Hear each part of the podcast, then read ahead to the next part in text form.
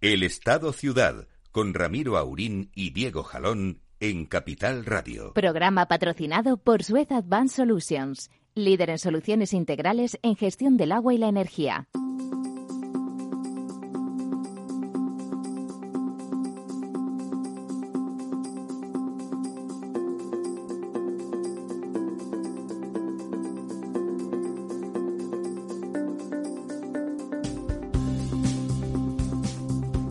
Buenos y fríos días, amigas y amigos.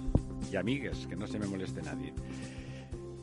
Don Diego. Buenos días. ¿Cómo andamos? Ramiro, pues, Don Lorenzo, don Lorenzo, que es el Capitán días, América, hoy viene con chaleco afelpado, o sea, lo cual quiere decir que hace frío de verdad Em, y no se puede meter conmigo, que como soy mediterráneo, siempre ando arrastrándome Pero- con, por las paredes Pero para usted, que no me don Ramiro, va con cuello alto. Y yo sigo con mi camisita. Pero eso es porque tengo eso es porque tengo cuello, que si el que no tiene cuello no se puede poner cuello alto.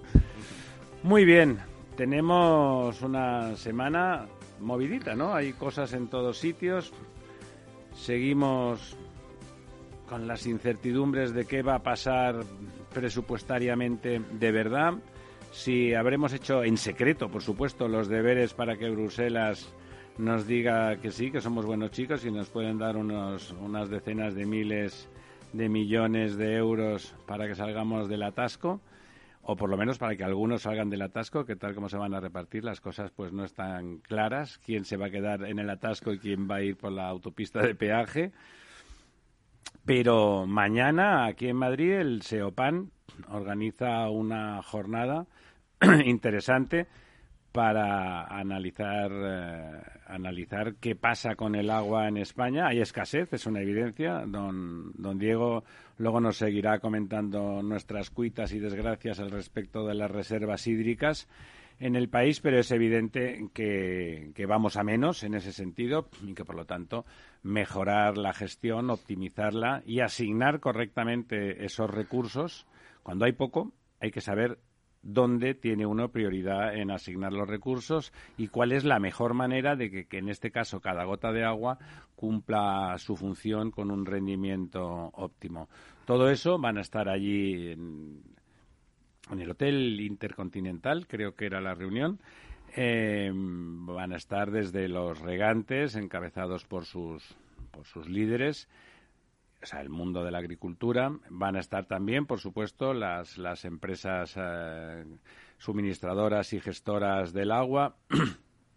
Va a estar el propio SEOPAN, en la jornada la encabeza don Julián Núñez. Y bueno, está bien que se debata y se comente y se ponga negro sobre blanco la verdad, que es, que es obvia, pero en estos tiempos de, de relato, pues bueno, pues un cuento bien contado y colorín colorado puede llevar a, decisiones que realmente hipotequen el futuro en una cosa tan decisiva tan decisiva como, como el agua.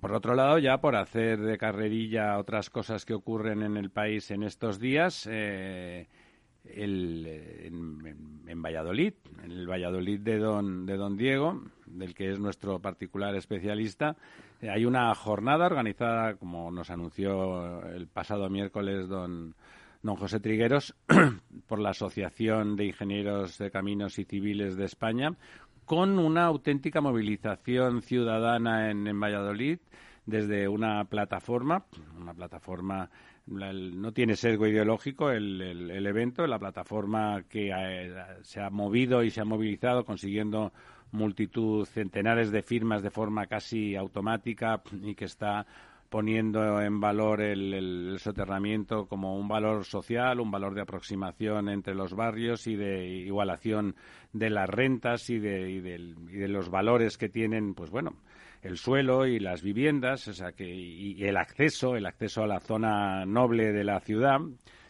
Es una ciudad histórica y no tiene ningún, no hay que tener ningún recato en decir que, pues, que hay una zona noble, una zona que tiene siglos, una zona que es el centro comercial y que es esa zona de las ciudades eh, con solera que todos los ciudadanos, independientemente de su renta, pueden disfrutar. ¿eh? Lo que se llamaba, lo que llamaba Ma- Maquiavelo también la ciudad del príncipe, ¿no? La ciudad, esa ciudad que está a disposición a modo casi, no diré de museo, pero sí de, gran plataforma principesca, pero que está a disposición de todos los ciudadanos y particularmente en las sociedades democráticas. Pues se hace un, un, evento de debate que, por cierto, modera nuestro querido don Lorenzo, que lo tengo aquí a mi derecha, sin que eso tenga ninguna implicación ideológica eh, que nos comenta pues un poco con, con redetalle, ya que en la última sesión lo comentamos, pero realmente la respuesta ciudadana ha sido formidable. Las asociaciones de comerciantes, la COE, la Cámara de Comercio, esa plataforma que tiene un origen sociológico de izquierdas, pero que cuando se trata de generar ilusión, porque pensaba yo el otro día, después de, de la sesión que tuvimos con don José Trigueros,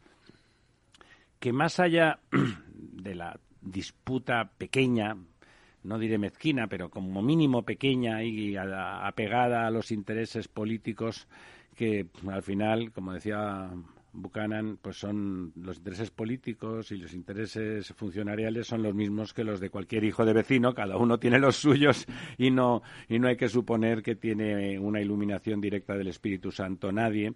Eh, lo que generan ese tipo de proyectos es una ilusión de, que la ciudad tiene futuro, una ilusión de que esa ciudad va a más, de que esa ciudad, que además es la capital de la mayor autonomía en territorio de Europa, una región histórica importante, constitucional de, España, pero también de Europa, podríamos decir incluso que de América, que es Castilla-León, eh, se asienta, ¿no? Y que tiene un, un, sentido.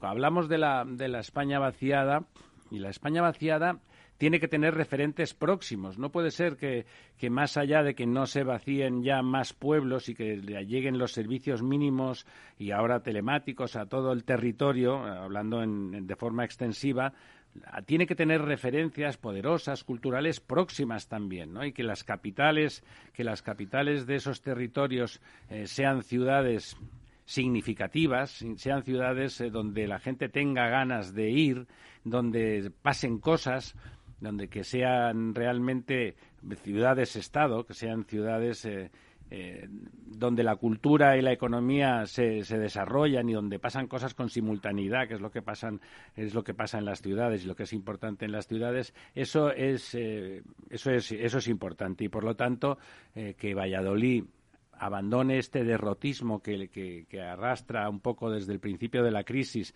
Ustedes dirán, como todos, sí, lo que pasa es que hay sitios donde es más fácil rehacerse, no hay que engañarse, ¿no? Hay sitios donde la inercia y donde el motor, el reactor interno eh, se mantiene caliente aunque sea en el núcleo y hay sitios donde el núcleo es muy pequeño y a lo mejor si se enfría eh, la decadencia puede ser absoluta. En ese sentido nos parece que esa respuesta eh, espectacular de la sociedad civil vallisoletana, independientemente de su ideología al, respecto del soterramiento, es significativo, ¿no? Es la voluntad de una ciudad por recuperar la ilusión. Cuéntenos brevemente, si quiere, la síntesis, que recuérdenos cómo va a ser ese acto y quién va a participar. Bueno, sí, pues mira, esto es un acto que se organiza dentro de, como nos comentó eh, don José Trigueros la, semana pasada, que entra dentro un poco de estos eventos de debate que realiza la Asociación de Ingenieros de Caminos, Canales y Puertos y por lo tanto va a tener un formato de debate. ¿no? Eh, me pidió, y bueno, yo lo agradezco por, por adelantado que, moderara yo ese debate. Y en principio, pues la idea es, eh, por una parte, que nos cuente el propio José Trigueros, pues eh, la visión, primero, que nos cuente un poco lo que son estos debates y qué es lo que suponen y la función de la Asociación de Ingenieros dentro de, tratar de, sacar a la luz temas de interés no solo para la ingeniería, sino para la ciudadanía. Es una especie de aporte desde la ingeniería a los ciudadanos. Y luego también la visión que él tiene como profesional que, lleva toda una vida dedicada al mundo de la ingeniería sobre una solución a un problema como este que divide, como tú bien dices, a una ciudad, ¿no? Eh, tú piensas un poco, eh, Ramiro, que, que, tú lo comentabas antes, ¿no? Lo de una ilusión. Una ilusión es un proyecto de ciudad. No se puede hacer un proyecto de ciudad con una ciudad partida. Sin embargo, eh, coser una ciudad partida ya en sí mismo puede ser un proyecto de ciudad. Es decir, que a partir de ahí se construye ciudad y esto es muy importante. Uno de los elementos que desde la alcaldía actual pues han puesto ya cuando se han visto un poco acorralados, porque recordemos que el, señor Oscar Puente firmó ante notario que él siempre defendería el, el soterramiento y cuando llegó al poder pues se echó para atrás, ¿no? Reculó, como se suele decir. Pero uno de los elementos que han esgrimido ya últimamente es decir, es que esto puede costar mucho dinero, ¿no? Hablan incluso por encima de los mil millones de euros y que eso no hay forma de pagarlo. Eh, bueno, pues una de las personas que hemos invitado es un, ingeniero al, uso clásico, que es eh, don Víctor Maceiras, un ingeniero de caminos, que la ha hecho, hizo un estudio por, por un tema de un, de un informe pericial eh, ante la justicia de valoración eh, de lo que supondría este tipo de, intervención en una ciudad como Valladolid, ¿no? Y, bueno, pues claro, esos mil millones que habla el señor Oscar Puente, pues, pues se bajan por debajo de los 300, ¿no? Bueno, todo depende de, cómo se repartan los mil millones. Lo cual, es mucho, yate y mucho Mercedes, no sé yo.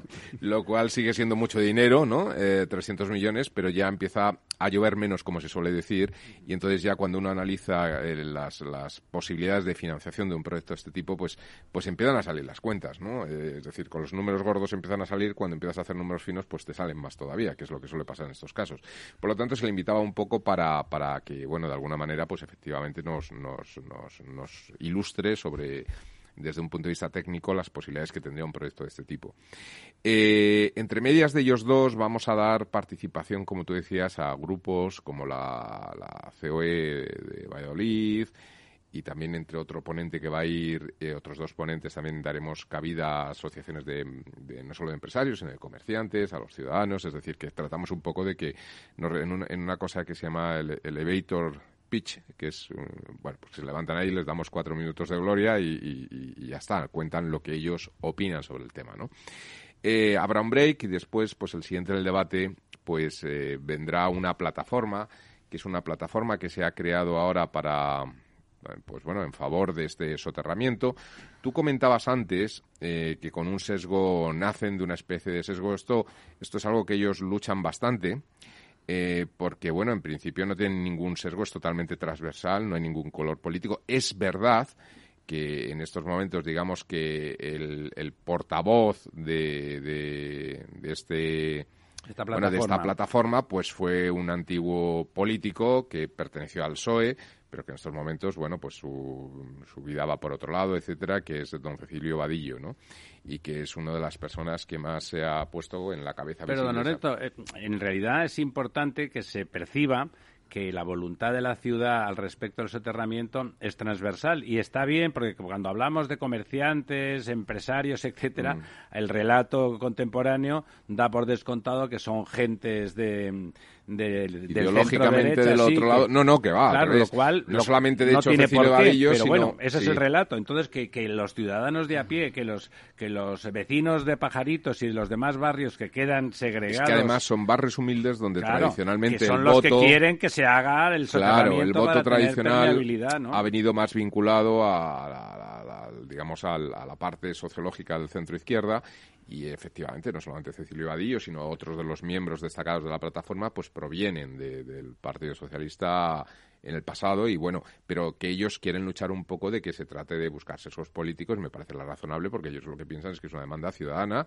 y surge una, una especie de plataforma de sociedad civil en la defensa de algo que consideran que es lo más positivo para su ciudad y además que creen, porque ellos también han realizado sus estudios y es algo de lo que nos van a contar, han contratado, digamos, eh, auditorías y tal, y hay otros estudios que corroboran el informe de don Víctor Maceiras, ¿no? Víctor Maceiras está hablando en torno a los 297, 298 millones, ¿no? Como por dar una cifra, que ya sabemos que son 10 arriba, 10 abajo, pero esta gente pues tiene estudios que dicen que pueden ser incluso menos, 270, tampoco mucho menos, no 100. me da igual si son 350, no son 1000, hablamos de Pero efectivamente, estamos hablando de cifras que ya, que ya cuadran, ¿no? Entonces, bueno, pues queremos darles voz en el sentido de que nos cuenten un poco su experiencia y qué es lo que están haciendo, lo que están moviéndose en la ciudad y la importancia que esto tiene para ellos como ciudadanos de la ciudad. Y luego, por último, pues eh, se incorporaría también un catedrático de arquitectura, de urbanismo, eh, de la Universidad Política de Madrid, eh, don Javier Ruiz, que nos va a contar un poco pues la visión desde ese punto de vista más humanista, arquitectónico, espacial, de lo que es una ciudad partida que supone y qué cambia en una ciudad cuando se, se, cose una herida de este tipo, ¿no? que serían los elementos fundamentales. Esto es importante porque eh, una de las soluciones que han planteado desde el consistorio actual es que es transformar eh, unos pasos a nivel que había, unos pasos subterráneos que atravesaban la vía para darle un poquito por de debajo, a la ciudad por debajo, que eran realmente como, casi como como focos de, de, de, de, ratas y no y es verdad que en la medida en que el responsable de urbanismo es, es, un arquitecto, pues ha tratado de darle un poquito más de juego a la historia y digamos que han quedado más bonitos visualmente, pero al final siguen siendo unos focos donde donde bueno, pues las mujeres no quieren pasar a partir de X hora y donde efectivamente la ciudad sigue totalmente partida, no se ha hecho nada. Es decir, que esos elementos pueden quedar bien en una foto, pero no, no funcionan, ¿no? Entonces, desde el punto de vista funcional, la ciudad sigue partida, no, no hay posibilidad de coserla. Esos elementos es verdad que son más más blandos o más amables en cuanto al tránsito, pero en función de qué hora del día. Eh, por el día, pues sí, es una posibilidad más, más blanda que antes. Quiero decir, antes es que era un lugar donde veías a la gente pues drogándose o lleno de orines o de, ¿no? Eh, ahora pues está un poquito más adecentado, más que nada porque las bocas de acceso a ambos lados simplemente se han abierto, se han agrandado. Los pasos inferiores son mejores, la ciudad sigue partida. la ciudad sigue partida. Entonces, bueno, pues es ver un poco y analizar eh, cómo una ciudad se produce una disfunción por un elemento como, como la ruptura, la, bueno, el, corte, ¿no? Es que en realidad lo que ha ocurrido es como si cogiéramos un cúter y partiéramos la ciudad en dos. Sí, claro. en origen estas, estas vías férreas estaban en el límite de la ciudad. Cuando se coloniza la otra parte, bueno, pues de eso hace muchas décadas. El exterior de la ciudad, claro, esas son las soluciones. Luego, ese es otro elemento importante. Lo, que acabas de decir es clave, ¿no? Porque, claro, una solución como un, una vía del tren que, que atraviesa una ciudad son dos, no, no hay más o sacas la vía fuera de la ciudad, es decir, la trasladas, son soluciones que se han planteado, sí, o hacer una variante por fuera. El coste eh, puede ser muy similar, el problema del transmitir es que una de las ventajas que tiene el tren es que coges el tren en el centro de la ciudad.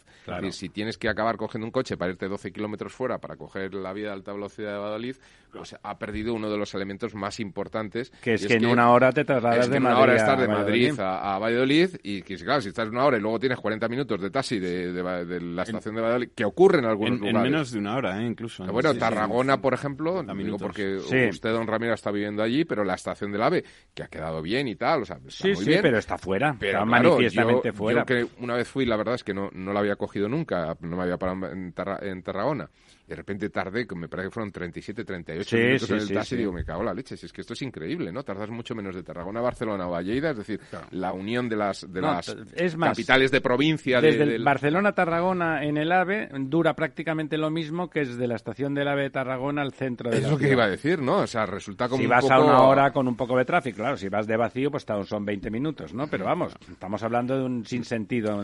Claro. Es verdad que en caso, por poner no, pierde, un paréntesis, el sentido del tren. En Tarragona es muy complicado. Tarragona tiene una orografía bueno, sí, a lo mejor muy es tremenda. No, y, no solamente eso, sino que digamos que es una vía nueva, no es una vía preexistente, es decir, la estación preexistente, además una además estación histórica como y además, y además ahí había una pugna ancestral entre Reus y Tarragona y donde había que poner en medio, ¿no? Y fue una cosa salomónica que en este caso no hubo ninguna madre que renunciara y cortaron al niño por la como mitad. es como el aeropuerto de Granada o de Jaén, que lo llaman en cada uno de Granada o de Jaén y está en mitad entre Granada y Jaén. O sea, lejísimos de cualquier sitio. lejísimos de los dos sitios, ¿no?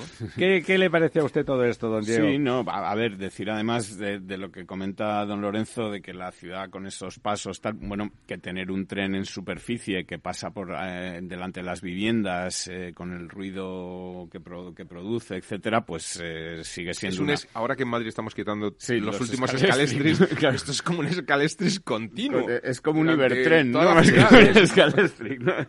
no, es que claro, es que hay gente que desde un segundo piso, esto yo, yo lo he visto en Valladolid y lo he fotografiado, ¿no? desde un segundo piso abre su ventana y lo que ve de frente, digamos, en la, en la es el, tren. plano de visión es el tren, ¿no? y esto en el segundo piso. El del primero es que no ve ni el... Vamos, el tren no lo ve, lo oye, pero no lo ve porque está arriba. Y además que haciendo este soterramiento, digamos que se ganan unas, unos terrenos, ¿no? Que, ahora mismo pues están ocupados por el tren y que podrían estar ocupados pues para los ciudadanos, para tener espacios libres, eh, generar plusvalías para eh, pagar en parte eso y desde luego eh, para hacer viviendas, por supuesto, pero también pues, paseos, como, como hemos visto aquí en Madrid. Eh, no hay campo, en grande, tantas campo grande que no solamente es la estación, sino que son todas las instalaciones ferroviarias, que muchísimos, Que son hay muchísimos- talleres de, sí, sí, de sí, Renfe, son de miles de metros no sé qué. cuadrados. Es un espacio inmenso, es decir, da capacidad a hacer un proyecto de proyección de la propia ciudad de Madrid, cosa que además no sienta mal en Valladolid. Ellos son conscientes de que su gran valor añadido es que están a una hora de Madrid y que Madrid es un auténtico sumidero, un atractor, es una ciudad global y eso les mete dentro de esa globalidad. Y ahí se puede hacer un proyecto por, por el- por el espacio que tiene y la conexión que supondría con el tren de alta velocidad de Madrid. Se puede hacer un proyecto brutal de cualquier tipo, es decir, desde proyecto de recinto ferial, recinto empresarial tecnológico, es decir, se puede hacer cualquier cosa. Como proyecto Sí, sí, generador, sí, además de podrían riqueza, generar empleo de calidad. un etcétera, gran acuerdo con IFEMA, por ejemplo, ¿no? O sea, Pues, sí. por ejemplo, por ejemplo. Sí, no, yo creo que es eh, absolutamente un gran error, otro más del alcalde de Valladolid, eh, que, bueno, eh, en un principio, como decía don Lorenzo, firmó ante notario en una especie de ceremonia tanto ridícula en la que convocó a todos los periodistas. de aquellas consagraciones que hacían Sí. los papas de los emperadores. Eh, bueno, firmando que lo primero que él iba a hacer, según fuera alcalde, sería eh, poner en marcha el soterramiento. De eso pasó a empezar a decir que bueno, que tal, que ya veríamos, que en fin, que no sé qué. Y ha acabado en una posición en la que ahora eh, ya no quiere hablar de eso, es decir, rechaza todas las preguntas. sobre Cualquiera el- que hable de el eso es un canalla, sí. y además acusa a los que piden el soterramiento de hacer populismo ferroviario, en fin, de una serie de cosas eh, que dice que les le merecen su mayor desprecio, en fin, eh, bueno, pues es esta actitud que tiene el alcalde, en fin, con- Chulesca, hay que con decirlo. sus propios ciudadanos, que no olvidemos que son sus ciudadanos, o vamos, no son suyos, No sus no son súbditos, no en propiedad, súbditos, pero que son los ciudadanos de la ciudad que, que él, que él dirige o administra, porque los ciudadanos la han puesto ahí. Y, y, bueno, en fin, pues que, que sería un proyecto, digamos, que, que le pondría en, en la historia de Valladolid en el lado bueno, ¿no? No en el lado en el que se está Posicionando. sí, posicionando, ¿no? Del Con roneo estos- y de la noche, ¿no? Efectivamente, ¿no? Entonces, bueno, pues eh, interesadísimo en estas jornadas, que seguiremos con atención, con esta jornada, que seguiremos con, con atención y que espero que podamos comentar eh, Sin duda. la semana que viene los, los, eh, las cosas que allí se hayan dicho o algunas de las conclusiones que se hayan obtenido, ¿no? Sí, además, eso, como decía don José Trigueros, en las grandes obras de ingeniería que afectan a, los entornos, eh, el precio, por supuesto, hay que poder pagarlo. Pero no tiene que ser limitativo, porque el mejor proyecto es el mejor proyecto. A, a lo mejor hay que plantearse en el tiempo de una manera o de otra. Y justamente por eso, porque el tiempo nos atrapa, nos vamos ahora y volvemos dentro de dos minutos. No se vayan. ¿Suben la inflación y los tipos de interés? Gestionar con destreza y hacer frente a lo irracional es nuestro trabajo en Lazar Fund Managers. Aproveche las oportunidades de la renta variable y la renta fija global con nuestro fondo multiactivo sostenible Lazar Patrimoine SRI y de nuestra gestión flexible de renta fija con Lazar Credit Opportunities. Los fondos están registrados en la CNMV con los números 1890 y 1991 gestionados por Lazar Fresh Gestión con depositario en CACEIS y representados por BNP Paribas Security Services. Los riesgos del fondo son la pérdida de capital, la gestión discrecional, la renta variable, los tipos de interés, el crédito, los futuros, las contrapartidas y las divisas. El objetivo de rentabilidad y el capital invertido no están garantizados. Por favor, consulte lazanfarmanagers.com para obtener más información. Descubre el nuevo centro del centro de Madrid. El nuevo entorno en el que estar y pasear. El nuevo nexo que conecta la ciudad. El nuevo polo turístico que mira al futuro y enlaza las zonas verdes de Madrid. Redescubre Plaza de España. Ayuntamiento de Madrid. Con el gas, evite riesgos. Vigile que la combustión sea correcta. Llama azul sí, llama amarilla no. No obstruya las rejillas de ventilación ni el tubo de salida de gases de calderas y calentadores. En instalaciones individuales, instale solo calderas y calentadores estancos. En instalaciones de butano propano, vigile el buen estado del regulador y del tubo flexible. Y recuerde que las instalaciones se deben controlar cada cinco años. Por favor, utilice el gas con responsabilidad y seguridad. Comunidad de Madrid. Calcular la ruta más rápida hasta Gran Vía. 50 minutos por M30. ¿Tanto? Claro, ahorra tiempo utilizando la red de transporte público para llegar más rápido. ¿ah? Y puedes calcular la ruta más eficiente con la app Madrid Mobility 360. Muévete en transporte público. Ayuntamiento de Madrid. Es el momento ideal para convertir esa puerta rota en una mesa alrededor de la que celebrar el próximo cumpleaños del peque de la casa. No la entierres en el vertedero. Ya es hora de reciclar. Coloca cada residuo en su contenedor o llévalo al punto limpio más cercano y participa en la economía circular. Comunidad de Madrid. El Estado Ciudad con Ramiro Aurín y Diego Jalón en Capital Radio. Aquí estamos de nuevo con ustedes. Bueno, y antes de pasar a los pantanos de Don Diego, que, no es nada retórico. En este país, hablar de los pantanos todas las semanas tiene el valor de recordar que somos un país seco, que hay poca agua, que además está localizada, la que hay en algunos sitios y en otros pues deslocalizada, si me permiten la expresión. Eh, pero antes de eso, vamos a, en, esa línea de lo que estábamos hablando antes de, de lo que de lo que el SEOPAN ha organizado también para mañana. Ayer, ayer en Barcelona, el Colegio de la Abogacía de Barcelona organizó una jornada eh, para, para ver cómo son los requisitos legales que los gobiernos municipales han de cumplir, porque las administraciones, para hacer lo que quieren, tienen que cumplir con la ley como todo el mundo. Ya sé que les extrañará, pero no, no. las administraciones públicas también tienen que cumplir la ley y eso no siempre ocurre, sobre todo cuando eh, estas cosas que hablamos aquí de vez en cuando, cuando quieren internalizar algún servicio público que está externalizado, es decir, que está concesionado a una empresa que lo gestiona, que sigue siendo público y lo gestiona, y de golpe cambia el gobierno municipal y deciden que lo quieren cambiar inmediatamente y que lo quieren hacer rápido y luego hacen números, caramba, y parece que eso es bastante más caro que lo que estaban haciendo los otros señores y que además no tienen ninguna garantía de que esté bien hecho. Bueno, y entonces, pues eh, eso ocurre. En, en Cataluña hay un, una cosa, el Consorci per la Gestió Integral d'Aigües de Cataluña, que es un consorcio eh, de, administraciones públicas, pero es un consorcio privado, para entendernos, una asociación que se llama CONJAC en su, en su acrónimo y que se dedica de alguna forma a, a promover la a promover la municipalización de los servicios de agua y al mismo tiempo a ofrecer los servicios alternativos, porque claro, cuando municipios pequeños eh, hacen eso, luego se dan cuenta de que organizar el servicio de forma permanente como municipal eh, o montar una empresa pública municipal pues es un carajal, un carajal que además económicamente, bueno, no iba a decir no va a ningún sitio, sí, sí va a algún sitio, va a la ruina y a generar unos costes muy superiores a lo que tenían antes.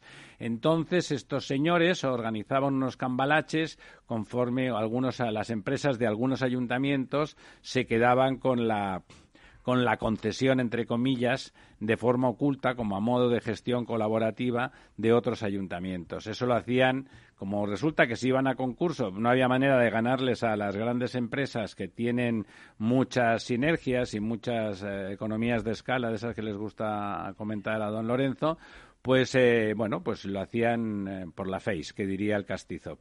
Bueno, entonces hubo, en el caso, un municipio paradigmático en ese sentido, que le decía, venga, pues todo por el camino de en medio, se le adjudicaron al Conjac este que, que figura que agrupa servicios de otros, y entonces, bueno, pues nada, el Tribunal Superior de Justicia de Cataluña en su momento dijo que eso era un fraude de ley, que simplemente se habían saltado todos los preceptos de, publicidad y de, concurrencia, y después el Tribunal Supremo eh, confirmó esa sentencia, otro tanta.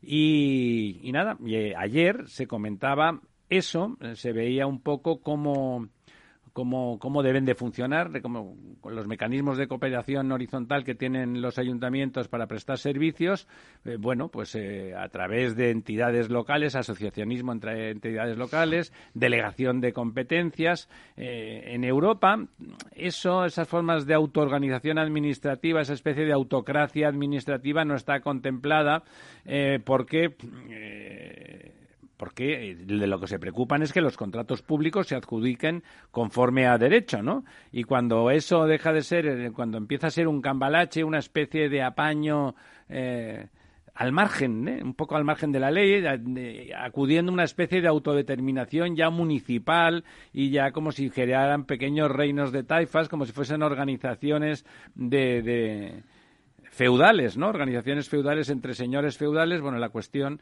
es que los expertos, que eran pues un montón de, abogados notables y de catedráticos de derecho, analizaron el caso y parece que llegaron a la conclusión previsible, si, si me lo permiten, previsible, de que, de que es necesario que entre las entidades públicas cooperantes haya una verdadera colaboración para la consecución de un fin común común de interés público y que dicha cooperación se haga sin ánimo de lucro. Evidentemente, eh, lo primero eh, lo primero no era fácil de demostrar en estos casos, pero lo que era sin ánimo de lucro, eso era imposible de demostrar directamente, lo cual, eh, además, bueno, pues si es con ánimo de lucro, que es una cosa perfectamente legal y normal en, una economía de mercado, hacer trabajos con ánimo de lucro, lucro legítimo, entonces uno cuando lo que intenta hacer es trabajos para la administración pública tiene que atenerse, pues eso, a competir de forma leal y, conforme a la ley. Y en este caso, pues parece que el, que el tal con Jack, el consorcio este, no tiene, no tenía intenciones de eso y que por eso eh, fue sojuzgado por primero por el Tribunal Superior de Justicia de Cataluña y segundo por el Tribunal Supremo. Ambos dos eh, llegaron a la misma conclusión y está muy bien que fuera el Colegio de Abogados de, de, Barcelona el que hiciera un debate alrededor de eso y llegara a la conclusión de que efectivamente este consorcio, lejos de ser un Robin Hood, lo que es es un Robin Hood de parte. O sea que que como casi todos los Robin Hoods de este mundo, casi todos, no digo yo que no haya alguno que sea de verdad, casi todos lo que al final pretenden es eh, un lugar, un lugar eh, bajo el sol. ¿Tienen ustedes eh, alguna cosita que comentar? Usted que es medio jurista. Bueno, no, eh, me parece que es un acto interesante, importante. Yo creo que, bueno, que, realmente es uno de los elementos que está ocurriendo en la administración española y que ha ocurrido en muchos lugares. Y además que ha ocurrido, fíjate, eh, incluso con signos políticos diferentes, ¿no? donde realmente pues se estrangula o se ahoga el mercado, ¿no? Estaba pensando incluso, por ejemplo, el tema de Sogama en, en Galicia, ¿no? Que, que, realmente ahí lo que supuso eso fue una, una, una aniquilación por completo del mercado. Sí, eh, publicaba ayer usted un artículo muy interesante en Expansión al respecto, hoy, ¿no? Hoy ha, salido, Hoy ha salido, sí. Y bueno, pues esto está ocurriendo y aquello, pues por ejemplo, fue algo que se hizo en la época de la, de la administración de, del señor Fraga y Barner, ¿no? Y al final pues se, acaban aniquilando por completo y se mata el mercado y, es curioso que eso se haga desde un gobierno del PP también bueno también hemos vivido hace yo creo que dos años no hace tres años antes justo de la pandemia la remunicipalización de los servicios de limpieza por ejemplo en, Málaga no que es un alcalde del Partido Popular sí que funciona muy bien además es un gran alcalde. hay sirenas por todas partes no y la presión populista pues presiona y a veces se crean discursos de tipo ideológico que los políticos pues creen que se van a sentir debilitados. compran, compran para que no les digan que ellos no, ¿no? Claro, ¿no? Entonces, pues esto es realmente un peligro porque, como tú bien dices, al final lo que ocurre es que se deteriora la calidad del servicio, básicamente. La calidad del servicio se puede deteriorar de dos formas. porque para dar la misma calidad sube el precio, ya es un deterioro, ¿no? En términos de utilidad. Y la seguridad jurídica y la categoría de Estado de Derecho. Y luego, obviamente, el tema más, más evidente o más técnico, que por eso decía que me parece bien que salieran estos colegios de, abogados para ello, que es el tema de decir, oiga, eh, la seguridad jurídica es la base de todo proceso de inversión. Es decir, eh, Max Weber. Y de un Estado de Derecho. Max Weber decía que el sistema, la inversión o el sistema capitalista o la capacidad de préstamo se conseguía cuando alguien te prestaba cuando mm, sabía que tú le ibas a devolver, lo cual es como de sentido común. Es, de, es una obviedad, sí.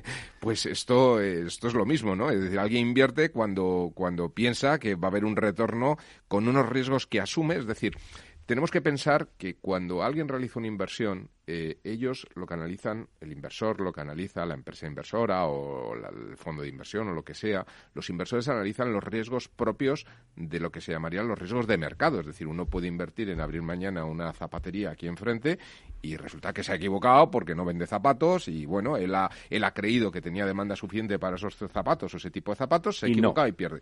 Esto cualquier inversor es parte del día a día y es su juego. Y ellos, ese es su trabajo, tratar de no equivocarse y ponerle precio al riesgo que está asociado a eso. Pero a lo que nunca se le puede poner eh, precio son elementos como el riesgo, el, riesgo legal, ¿no? Un riesgo de, inseguridad jurídica. ¿Eso cómo le pones precio? Un riesgo político. De repente cambia el régimen político en un determinado país. ¿Cómo le pones precio a eso?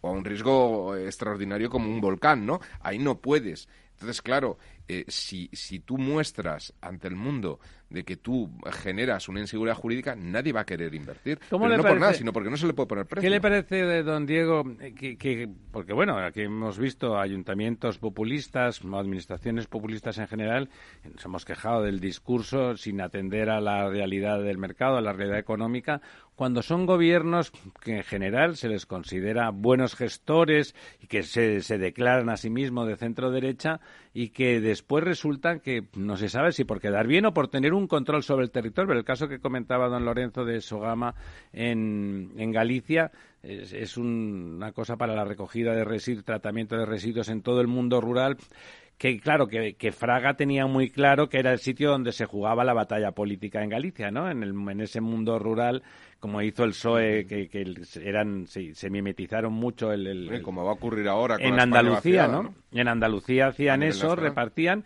Ahora se ha visto, han llegado estos señores que no tenían ni tan siquiera Moreno Bonilla, ni tan siquiera parecía un gran campeón, y le ha dado la vuelta a la tortilla en poquísimo tiempo entre ellos, eh, entre el PP y Ciudadanos. Yo creo que la figura de Moreno Bonilla no hay que menospreciar en ese proceso y ha dado la vuelta y, está intentando insuflar riqueza y en que ese mundo rural viva en lugar de, de, la productividad y no de la subvención. Andalucía está creciendo al doble de la media nacional. ¿eh? no, no, es que es impresionante. hay ciudades como Málaga que... bueno, ya es un hub. le está quitando a mi Barcelona, le está quitando las inversiones en biotecnología. respecto ¿eh? a, esto que usted me pregunta o que me preguntabas de, que un partido de centro derecha pues eh, no esté realmente a favor de la... Esos cantos de, sirena del liberalismo, de la libre empresa, eh, ocurre, ¿eh? Bueno, eh, claro que ocurre. Es que lo normal es que los políticos, por supuesto los de izquierda, pero también los de derecha, recelen de todo lo que no sea algo que ellos puedan manejar e intervenir, ¿no? Es decir, que, digamos que va en contra de lo suyo, ¿no? Y entonces... Eso que pues, decíamos de Buchanan antes, que Es complicado encontrar políticos, aunque sea de izquierda, que realmente crean en la iniciativa privada, que realmente crean que su papel no es meterse en todo, sino quitar de en medio de, la, de lo más posible. Regular, eh, eh, exactamente, mantenerse en un papel moderador y supervisor, y no convertirse en protagonistas, ¿no? No convertirse en...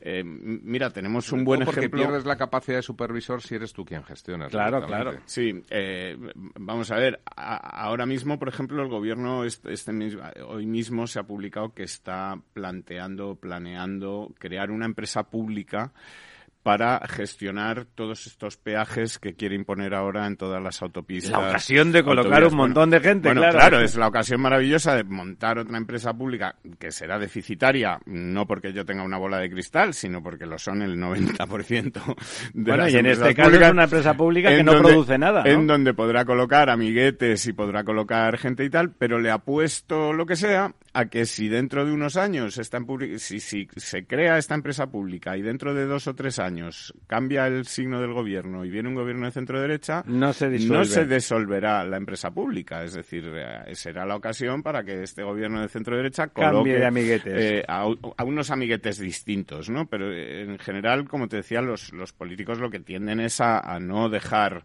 que las cosas funcionen solas, que es cuando funcionan bien, sino a eh, bueno, meter mano y tratar de mangonear y de, y de ser ellos los protagonistas, ¿no? Ahí tenemos todo el, gran fracaso y la, la, gran ruina de las cajas de ahorros que habían funcionado bien durante más de un siglo y que fue llenarse los consejos aquellos de administración gigantescos de políticos y asimilados. De uno y otro signo. sí, sí, no, de todos los signos, de todos los signos y evidentemente como no eran profesionales y no sabían yo puedo colocar a don Lorenzo, que sabe sumar y restar demostradamente, para que para que supervise no sé qué, pero vamos, pues, si, si coloca a don Diego, que es un profesional extraordinario de la comunicación, a que mire las cuentas de una caja de ahorro, pues improbablemente funcione. Quiero decir que ni tan siquiera se trata de que alguien sea tonto, si me lo permiten, sino simplemente que esté inadecuadamente en el lugar inadecuado, ¿no? Sí, no, en mi caso se juntarían las dos cosas, pero...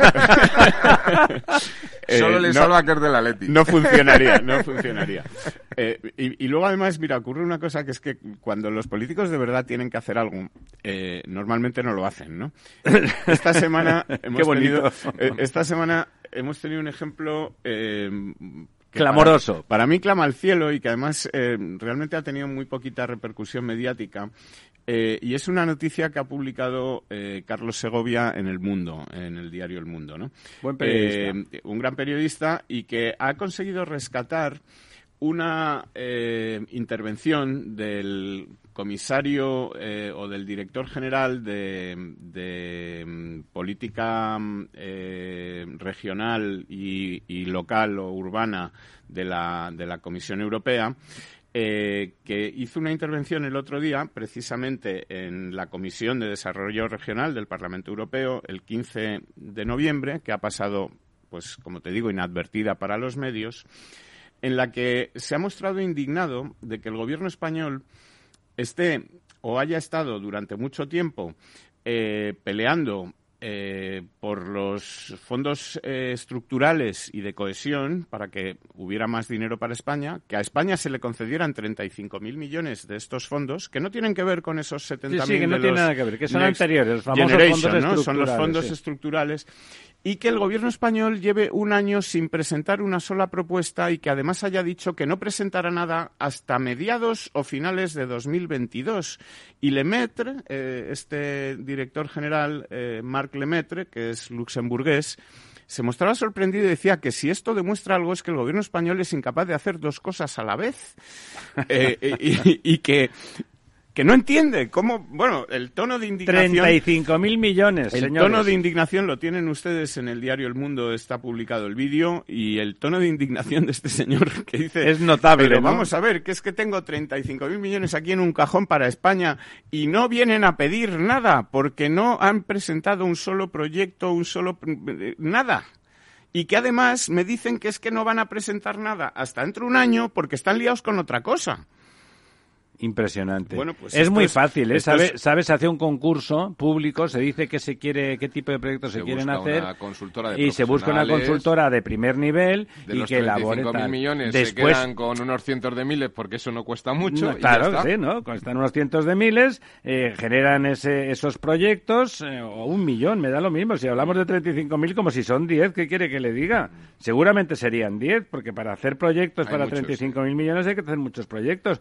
No cogen traten ustedes gentes como los del Conjac, todos, todo inventado, como diría José Mota, todo inventado, contraten, hagan un concurso estupendo entre las grandes ingenierías y consultoras de España o de Europa, si quieren incluso, y nada, y los tienen ustedes en menos de, y en seis meses tienen ustedes una batería de proyectos para arrancar y van presentando proyectos, no hace falta que se presenten todos de golpe, ¿eh? van presentando uno cada dos meses y van, y van dirigiendo ese dinero conforme, claro, en el caso de que alguien tenga alguna idea en el gobierno de qué hacer necesario para este país con 35.000 millones. Si quieren, aquí en esta mesa nos encierran un par de semanas en un balneario y les prometemos hacer una lista de varias decenas de páginas con proyectos importantes que seguro que tienen un enorme consenso social. O sea que no es muy difícil. Y si no, tú hablabas eh, que mañana vas a un evento de SEOPAN eh, llamas a, los chicos de Seopan y Llama usted a don Julián Núñez y vamos, y en 15 días le da un listín telefónico de proyectos. minutos, porque va siempre con el, con el dossier encima, ¿no? Efectivamente. Bueno, la verdad es que esa noticia yo tampoco la había leído, reconozco, leo a Carlos Segovia porque me parece un tipo atento e interesante, pero es espectacular, ¿no? Es dramática, perdón, es, es que pasa de ser el esperpento del gobierno, que nos podría hacer gracia ya que somos críticos, con, con realmente el sentimiento trágico respecto de nuestro país. O sea, la ausencia de proyecto es clamorosa. No es que estén, no es que tengan abandonados mil millones con las que ellos pueden hacer muchas cosas. Tienen abandonados 35 mil millones porque sí que El son 3% del PIB nacional. Sí, y la mitad es- de esos... es brutal. La mitad Brutal. de esos fondos de los que tanto presume Sánchez, que son los fondos Next Esto es la mitad, ya pues están esto es- Esto concedidos. es la mitad, están concedidos a la espera de que usted le presente unos proyectos que Es- no presenta. Y que cómo será el tema para que un comisario europeo de Luxemburgo, que allí, hombre, las formas se guardan, tendría usted que ver el tono de su intervención. Diciendo, Claro, vamos, cabreado, vamos a hablar en castellano, ¿no? sí, sí, claro. Claro. Echando en cara, hombre, es que España ha sido uno de los países que más ha dado la tabarra porque Bueno, eh, se aumentaran estos el- fondos estructurales de cohesión para tener un mayor pa- parte Eh, tal. habrán sido es los el otros- principal beneficiario de estos fondos Habrán y sido, ahora no los pide. don Diego, habrán sido los otros gobiernos, no el Sí, del sí, señor no, no, Sánchez, claro, por claro, eso, ¿no? bueno, en fin, eh, pues Tremendo. pues tremendo, tremendo y, y da bien. eh, Mire, bueno, voy a ver si llamo a- eh, a, don Carlos Segovia para hablar de ese tema esta noche en La Verdad Desnuda. Tenemos no, se me, además- no se me vaya usted sin los pantanos hoy, ¿eh? Pero dime, di- Tenemos sí. además otras advertencias de Bruselas, Sí, sí, diga, diga, y diversas, pues bueno, diciendo que España eh, puede perder 5.000 millones por la lentitud de Hacienda con los fondos, que España tendrá que formar funcionarios para que sepan cómo se hace esto de pedir los fondos Next Generation, porque parece que no tenemos mucha idea de cómo va el tema. En fin, diversas... eh, Barbaridades, eh, si sí, permite. no, llamadas de atención de la Unión Europea diciéndonos que, que, que, oye, que no estamos haciendo las cosas mm, Que no la- tenemos un gobierno de la serio. manera adecuada para poder recibir esos fondos que parece ser que son la gran prioridad de este gobierno y que sin embargo es incapaz De aprovechar de- 35.000 de millones, el aprovechar, de- 50% de esos fondos ya está adjudicado por otra vía y somos incapaces de ponerlos en valor. Tremendo. Efectivamente, ¿no? Entonces, bueno, eh, una del- uno de los, de los efectos de estos, eh, de, de- de todo esto, es que, por ejemplo, se haya gastado eh, en 2021 solo el ve- 32% del presupuesto en, eh, en inversión pública, ¿no? Es Del que estaba presupuestado. Del que está presupuestado. Es decir, ¿Para qué queremos los fondos si y luego no- no se ejecuta, ¿no? Claro, claro. Decir, Hay- o sea, hay retórica y hay titular, pero luego no hay, no hay nada detrás. Efectivamente. Bueno, y si quieres, por, por Sí, acabar o comentar los pantanos antes Sí, de por que favor. se nos acabe el tiempo, Que nos hoy, quedan hoy no minutos. tenemos buenas noticias porque son, bueno, pues eh, como te digo, los datos hasta el lunes, cuando realmente ha empezado a llover, ha sido a partir del sábado. Todas las semanas tenemos lo mismo, del- luego no, no aumenta nada la domingo, siguiente tampoco. No aumenta nada. Yo espero que la semana que viene sí podamos dar buenas noticias porque realmente ha llovido bastante, ha llovido con bastante intensidad en casi toda la península eh, porque ha- hemos tenido pues, frente que ha barrido, y sí. un frente atlántico que han ido barriendo toda la península y han caído precipitaciones bastante importantes eh, que han provocado incluso inundaciones en Cartagena, inundaciones en algunas en algunas zonas. En Madrid el otro día cayó eh, el Buena agua, lunes sí. cayó mucha agua, incluso bastante granizo. Eh, ha nevado en muchísimas eh, zonas de, de montaña de, de prácticamente todo el norte de España y también de la cordillera eh, bética. Y ese agua que, ha ne- que está nevada, bueno, pues ahí está, Está ahí también, está. ahí también. En la Sierra de Es- Madrid se ve Es una perfectamente. forma de reserva. Hoy la Sierra de Madrid se veía Blanca. blanca, absolutamente. Absolutamente blanca. Y bueno, los datos que tenemos a final de esta semana, o sea, a principios de esta semana, al lunes, es que ha bajado un tre- 0,32%, que hemos bajado ya del 30 y, del 40% y estamos a punto de bajar del 39, estamos en el 39,06. Estamos en 21.000 hectómetros Mal cúbicos. y bajando. Estamos en 21.000 hectómetros cúbicos cuando la media eh, de los últimos 10 años esta semana era de casi 30.000. Es decir, que, que estamos en una situación eh, de las peores de los últimos, de los últimos años. Y eh, como curiosidad, quizá decir que la provincia con más agua embalsada de España Decíamos la semana pasada que Madrid era, vamos, la comunidad con más agua embalsada Con de más porcentaje, sí. Con más porcentaje es la Comunidad de Madrid, que está por encima del 60%, y es la, la, que más agua tiene de todas las comunidades. En porcentaje, insisto, probablemente alguna de las de la parte baja de, del Tajo con esos grandes embalses probablemente tenga más, más, cantidad, pero menos porcentaje. Pero menos porcentaje, ¿no? Entonces, bueno, eh, por cuencas seguimos con la dramática situación de la cuenca del Guadalquivir, que esta semana pues está ya a punto de bajar del 26%. Eh, con un 26,03 eh, al borde de ponerse ya en el 25%. Ha seguido perdiendo agua esta semana con un, descenso de dos hectómetros cúbicos y bueno, pues todas las grandes cuencas están en, situación, pues más o menos, eh, bueno, todas por debajo del 50%, el Tajo en un 43%, el Guadiana en un 30%, el Guadalquivir ya hemos dicho en el 26%, el Ebro en el 48%, el Duero en el 39%, el Miño-Sil en el 40% y solamente la cuenca del Júcar está por encima de ese 50% que, bueno, pues es una situación bastante sorprendente. Sí, siempre cuando, si la cuenca del Júcar o la del Segura son la mejor cuenca de España, quiere decir que todo va muy mal. todo va muy mal, Porque ahí nunca hay demasiada agua, ¿no? Efectivamente. Así que, bueno, yo espero que la semana que viene efectivamente tengamos... ¿Las cuencas internas de Cataluña cómo, cómo están? Las cuencas internas de Cataluña, eh, que son eh, Cataluña interna, está en el 63%, es una cuenca pequeña, pero muy necesaria para el abastecimiento de una, de una región muy urbana. O sea, que, es importante. Efectivamente, y es, bueno, pues de las, de las mejores cuencas de España, junto con Cantábrico Oriental y, Madrid. Tinto, Odiel y Piedras. Bueno, Madrid como tal no, es, una, cuenca, es una cuenca.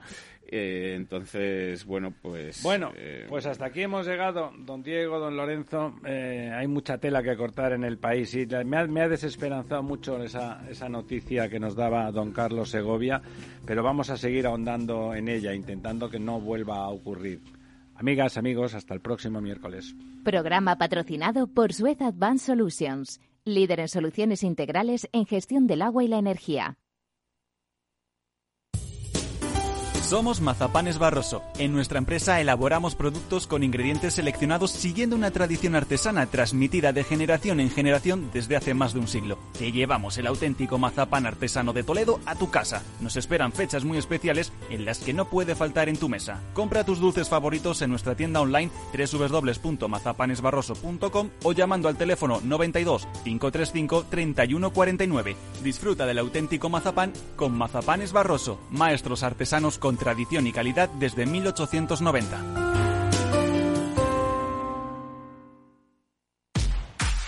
Al mal tiempo, mala helada. El cambio climático lo ha cambiado todo y los riesgos son más y más imprevistos, como las lluvias, las heladas o el pedrisco. Por eso necesitas un buen seguro agrario que garantice tu tranquilidad. Y ahora es el momento de contratar tu seguro de uva de vino. Agroseguro. Trabaja sobre seguro. Solo hasta el domingo, en el Black Friday total del Corte Inglés, tienes este televisor LG OLED de 55 pulgadas 4K HDRS, que antes costaba 1.499 euros por 949. Solo en el Black Friday total del Corte Inglés, en tienda, web y app. Nos gusta que las personas tengan opinión propia. Quienes aquí hablan también expresan su propia opinión. No representan la opinión de Capital Radio.